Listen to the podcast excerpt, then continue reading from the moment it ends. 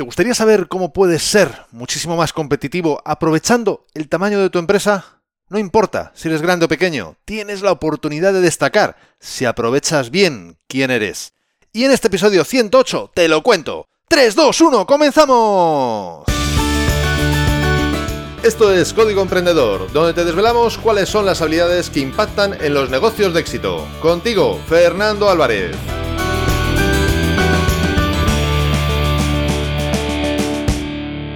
Aquí estamos, un episodio más, una semana más, siempre desde la trinchera, desde donde los emprendedores producen resultados, desde donde tiene lugar la acción. Y como toda acción sucede siempre en toda trinchera, también está ocurriendo la tuya. Y me encantaría que me comentaras a través de las redes sociales, en la plataforma desde donde me estás escuchando, o incluso desde el link que te dejo en las notas de este episodio, tu opinión, tu experiencia respecto al tema de hoy. Y sí, efectivamente, el tamaño sí importa. Si lo usas adecuadamente como tantas otras cosas en esta vida. Y el mundo de los negocios, pues no se queda al margen de esa situación. Y así es.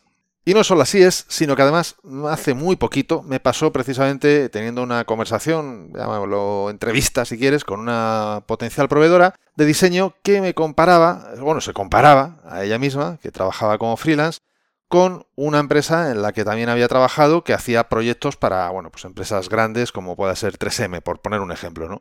Entonces, hombre, está bien, está bien compararse, es bonito, a veces incluso, pero alguien que tiene la capacidad de proveer servicios de cualquier tipo, de diseño también, a 3M, evidentemente es alguien que es muy distinto a la persona que yo estoy buscando. No es que a mí no me pueda valer, sí me puede valer, pero no era desde luego nada que ver, no tenía nada que ver con lo que yo estaba buscando. Evidentemente en calidad de servicio, en el servicio mismo, en precios y en otros muchos aspectos y circunstancias. Y esto es lo que ocurría, que claro, cada vez que volvíamos a esa comparativa de no, es que fíjate, en tal sitio, en tal otra ocasión, en tal empresa, pues a mí, la verdad se ha dicho, muchas de las veces me calentaba más en el mal sentido de la palabra, del término, me, me, cabreaba más que realmente facilitarme y agradarme. Y no olvidemos que aquí el cliente era yo. ¿Por qué ocurría esto? Pues muy sencillo, porque es que, primero, no es lo que buscaba, por empezar. Segundo, me estaba hablando de otra persona, de otra entidad, de otra empresa que ni siquiera estaba en esa conversación, porque ni tenía que ver conmigo ni tenía que ver con ella. Es como si yo en una entrevista de trabajo me pongo a hablar de mi primo que sabe hacer un montón de cosas y no yo. No, no, a ver, yo quiero saber de ti. ¿Qué eres capaz de hacer tú? ¿Cómo eres capaz de hacerlo? No te me compares porque no hay nada que comparar. No es comparable una empresa a un freelance. Aunque al final el trabajo pueda ser parecido, pero no es comparable. En una empresa hay otros muchos aspectos. Hay coberturas, hay si tú no te vas de vacaciones hay otro que lo puede llevar a cabo, etcétera, etcétera, etcétera. Hay responsabilidades, hay posibles incluso contratos que muchas veces con un freelance, por ejemplo, pues no se hacen, sin ir más lejos, ¿no? O si no me gusta tu estilo de trabajo de diseño, pues a lo mejor la empresa me puede poner a otra persona. Mientras que si eres tú solo, más vale que me guste y me encaje porque es lo que hay, por poner un ejemplo, ¿no?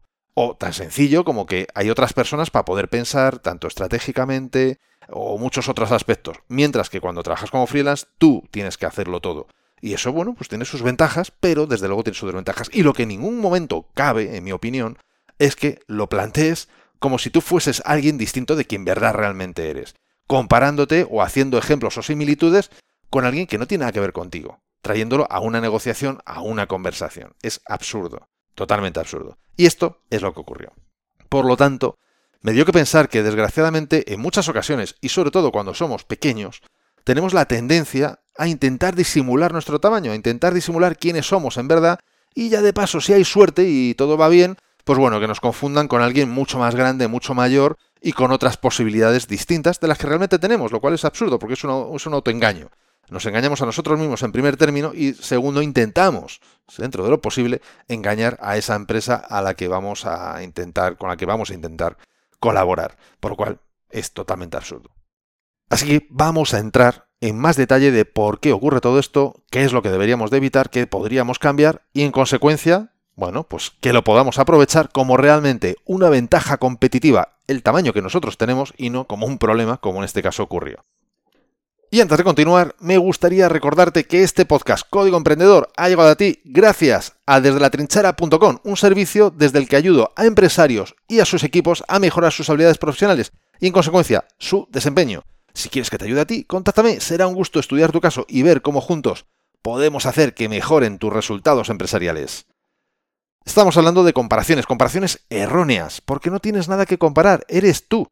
En cuanto te estás comparando en una entrevista con otro tipo de empresa o con lo que hacen en otro sitio, automáticamente, desde mi punto de vista, ya estás perdiendo.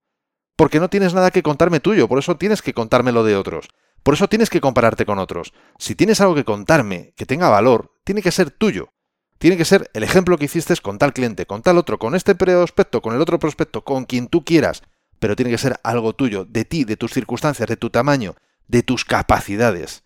Y por supuesto, olvidemos por favor, dejemos ya los complejos, porque muchas veces el problema este viene precisamente derivado de nuestros complejos, de nuestro tamaño, de que somos pequeñitos, es que soy yo solo, pero fíjate, aquella empresa lo hacía y como yo estaba en aquella empresa doy por hecho que es lo mismo. No, no es lo mismo, nada que ver. Tú tienes un valor por ti mismo, deberías de tenerlo, si no, entonces empieza a plantearte trabajar, cómo poder destacar tus fortalezas, pero doy por hecho que tú tienes un valor por ti mismo. Entonces deja de contarte historias en tu cabeza de si eres muy pequeño y por lo tanto esa empresa puede que no te quiera contratar y en consecuencia tienes que representar una función, un papel distinto, tienes que aparentar otro tamaño distinto o otras circunstancias distintas, porque es absurdo. Al final se termina viendo y sabiendo todo. Entonces es mucho mejor que el que te compre sepa lo que está comprando, que es lo mejor que tú puedes ofrecer, y no termine pensando que está comprando una cosa y luego el día a día nos lleve a darnos cuenta de otra totalmente distinta. Y es que esto mismo lo tenemos en muchos entornos, lo tenemos en la selva, lo tenemos en la sabana, lo tenemos en el bosque. Cada animal, cada ser vivo de, ese entorno, de ese ecosistema, tiene unas funciones y unas características muy distintas. Y no son unos mejores ni peores que otros, simplemente son distintos y por lo tanto hacen cosas distintas. No todos en la selva o en la sabana pretenden ser el león ni pretenden ser el gorila, porque es absurdo, cada uno es lo que es. Y eso es lo mismo que nos tiene que ocurrir a nosotros en el entorno empresarial. El león está preparado, optimizado para hacer la función que hace, de cazar, etc. Mientras que la jirafa está muy optimizada, pero mucho, para hacer cosas que el león ni en sus mejores sueños sería capaz de hacer con esa facilidad. Igual que también ocurre en el caso contrario. Y así mismo ocurre con el gorila, con el colibrí y con tantas otras especies animales en los diferentes entornos o ecosistemas. En el entorno y en el ecosistema empresarial ocurre exactamente lo mismo. Exactamente lo mismo tienes que tener mucha conciencia y claridad de quién eres y cuáles son tus características para sacarles verdaderamente provecho. Porque puede que el león sea el rey de la selva, o no, no lo sé, según se mire, pero jamás tendrá el aleteo ni la belleza del colibrí. Por tan solo poner un ejemplo. Y como está hay muchísimos, muchísimos otros. ¿Y es mejor uno que otro? No, no es mejor uno que otro. El león es bueno para unas cosas, el colibrí es bellísimo y bueno para otras cosas. Así de sencillo. Y lo mismo ha de ocurrirte en tu caso, en tu profesión. Es algo que yo ya he vivido. O sea, estos errores, estas meteduras de pata, o como yo al menos las veo, yo ya las he vivido. No te lo cuento de pura teoría. Yo recuerdo perfectísimamente que hace más de 20 años, unos 23 años, hace que yo pensaba de esa manera. Cuando yo empecé, hace 24 años, pues eso, durante los dos, tres primeros años, yo pensaba de esa manera y hacía todo lo imposible para aparentar una cosa que no era, aparentar un tamaño que no tenía, una experiencia que no tenía. Evidentemente hace 24 años, imagínate la experiencia que yo podía tener, pues infinitamente menor a la actual, infinitamente.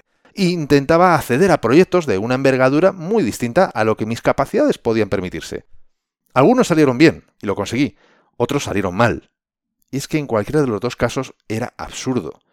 Como mejor he podido hacer y la mejor forma que he tenido de crecer y desarrollarme profesionalmente, ha sido precisamente ir creciendo poco a poco de lo que viene más o menos denominándose de una manera orgánica, no a salto de mata, no pegando, intentando pegar saltos gigantes que al final desestabilizan y perjudican mucho, no solamente a nivel profesional, lo que es el trabajo y los compañeros y el estrés que eso se genera, sino incluso a nivel de uno mismo, porque genera, como te digo, un nivel de estrés que no es necesario y que perfectamente es evitable. Es absolutamente evitable. Por lo tanto, te invito a que, en primer término, tomes conciencia de cuál es el tamaño que tú tienes y cuáles son las funciones que puedes realizar y las capacidades para realizar esas funciones. Y mientras que lo piensas y antes de empezar a hablarte de características de las empresas grandes y pequeñas, quiero recordarte que puedes bajarte totalmente gratis mi ebook gratuito Multiplica por 100, donde te he recopilado más de 100 acciones que pueden multiplicar tus resultados. Lo sé, porque son la consecuencia de estudiar a personas de éxito y de además haberlas puesto en práctica yo mismo, de haberlas experimentado. Puedes bajártelo totalmente gratis en desde la barra X100. Y además te explico un sencillo método para aplicarlas de forma que notes mejoras en tus resultados, incluso habiendo solo puesto en práctica unas pocas de estas acciones que te indico. No olvides que el éxito y los resultados en la empresa dependen más de cómo hacer las cosas que de estar 100 horas trabajando. Vamos a hablar de las características de las grandes y las pequeñas empresas. Porque efectivamente, como le pasa al león al colibrí, al león y la jirafa, al gorila, etc., son muy distintas. Una gran empresa tiene una capacidad de movimiento mucho más lenta. Ahora eso sí, una vez que se pone en marcha, buf, aquello es posible que no haya quien lo pare. Es como dijéramos un oso. Le cuesta mucho arrancar, le cuesta mucho ponerse en movimiento. O un elefante. Pero una vez que está en movimiento, tiene una inercia, una fuerza muy potente. Ahora bien, si de repente necesita pegar un giro y hacer un quiebro, cambiar de dirección, le va a costar mucho parar y hacer ese pequeño giro sin pegarse una buena bofetada, digamos. Mientras que una empresa más pequeña, un ratoncillo, por ejemplo, tal vez no tenga esa fuerza, pero sin embargo es mucho más ágil a la hora de ponerse a correr. En dos segundos se pone a correr.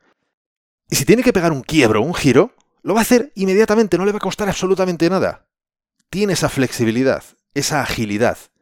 Como digo, son muy distintas. ¿Es mejor una? ¿Es mejor otra? No, depende para qué. Si necesitas un entorno inestable, de incertidumbre alta como la que estamos ahora mismo, es posible que te convenga contratar a alguien que tenga esa posibilidad de movimiento rápido y además ágil, de cambio ágil, digamos. Mientras que si lo que quieres es algo más estable, algo más de largo plazo, tal vez te convenga a alguien que aunque le cueste un poco al principio arrancar, luego después se mantenga en el tiempo. Ahora mismo, las cosas como son, todos estamos tendiendo a modificar nuestras empresas, nuestros tamaños, a entornos más pequeños. Incluso las grandes empresas se están subdividiendo en departamentos, en equipos más pequeños. Supongo que ya habrás oído la famosa frase de Jeff Bezos de no tengas nunca una reunión con un equipo de trabajo que necesite más de dos pizzas para comer. Es decir, si necesitas más de dos pizzas para alimentar a la reunión en el equipo de trabajo, es que hay demasiada gente en esa mesa. Tenemos que ir buscando equipos pequeños, dinámicos. Si ya lo eres así, pues tienes una ventaja ya por naturaleza. No necesitas tener que inventarte que eres lo que no eres precisamente porque además los grandes intentan evitar, intentan huir de esos tamaños y de lo que eso supone. Porque al día de hoy, en los entornos líquidos en los que estamos trabajando y viviendo, en los entornos de incertidumbre, en los entornos buca, da igual la etiqueta que le pongas. Precisamente la agilidad es una ventaja competitiva gigante. Por lo tanto, aprovechala, destácala. Cada característica siempre que tú tengas o tenga cualquier otro tipo de empresa va a conllevar una ventaja y una desventaja asociada. Siempre, siempre. Es una cuestión de cómo lo mires. Como te decía antes, el hecho de que seas ágil puede ser una ventaja o una desventaja dependiendo de para qué sirva. La cuestión es que tú seas capaz de sacar cuáles son tus ventajas competitivas, tus fortalezas, y las puedas mostrar dentro de tu publicidad, dentro de tu charla de ventas, de tu speech de ventas, como dicen los anglosajones, dentro de tu forma de ofrecer servicios, puedas mostrar cuáles son las verdaderas ventajas, de forma que ya del primer minuto, del momento uno, estés atrayendo a los clientes que justo buscan y necesitan lo que tú mejor sabes y puedes ofrecerles. Esa es la clave. Y además conseguirás lo contrario de lo que ocurrió en aquella conversación que yo tuve. En lugar de terminar cabreando y haciéndole pensar a tu potencial cliente que por qué está ahí perdiendo el tiempo, le facilitas el que se enamore de tus soluciones, de tus propuestas, de tus servicios, porque justo pueden ser lo que encajan para él, porque precisamente eso es lo que le ha traído de ti, el tamaño. Porque como te digo, al final todo se sabe. Muchas veces es tan sencillo como ir al registro y ver las cuentas presentadas años anteriores y automáticamente ves facturación y, vamos, ves socios y ves muchas informaciones que te va a dar claramente un vistazo de cuál es el posible más o menos tamaño, estructura, etcétera, etcétera de la empresa. Eso sin contar que puedas conocer a algún cliente de esa persona o empresa y automáticamente consultarle lo vas a ver. Y si no, no te preocupes, que en dos meses trabajando juntos vais a poder detectar quién es quién, porque esas cosas se huelen. A poquito que lleves ya tiempo en el mercado y tengas ya experiencia en el trato con proveedores, clientes, etcétera, eh, todo eso se huele. Pues esto es lo que quería compartirte. Esta es la ventaja competitiva que vas a poder utilizar muy fácilmente porque ya la tienes, solo tienes que aprovecharla y no hacer como hacen otros de que la convierten en un problema más que en una ventaja.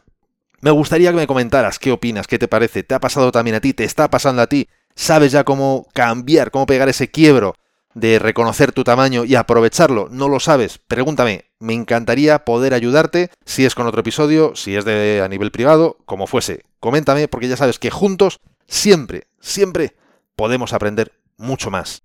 Y entre tanto que me comentas y no me comentas, te voy a hablar del próximo episodio de Código Emprendedor, porque en ese episodio te voy a hablar de los libros que yo te recomiendo que leas este verano. Algunos yo ya los he leído y por eso los recomiendo, y otros justamente son los que leeré este mismo verano. Por lo tanto, bueno, es una recomendación más moderada, porque todavía no tengo autoridad, digamos, para recomendarlos, pero tengo un olfato ahí de que me dice que me merece la pena leerlos a mí y tal vez opines también que te merece la pena leerlos a ti. Así que, si quieres saber cuáles son, no te pierdas el próximo episodio y la mejor forma para no perdértelo es suscribiéndote a este podcast desde tu aplicación de podcast preferida. Entre tanto te traigo un proverbio y una frase célebre. El proverbio chino y nos dice, las grandes almas tienen voluntades, las débiles solo deseos.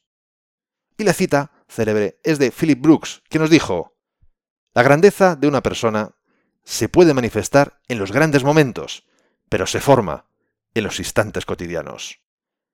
¿Te ha gustado este podcast? Si es así, compártelo en tus redes sociales. Estarás ayudando a otras personas a liderar su propia vida y por supuesto me estarás ayudando a llegar a muchas más personas porque juntos podemos hacerlo. Juntos podemos lograr un cambio realmente grande. Juntos podemos marcar la diferencia.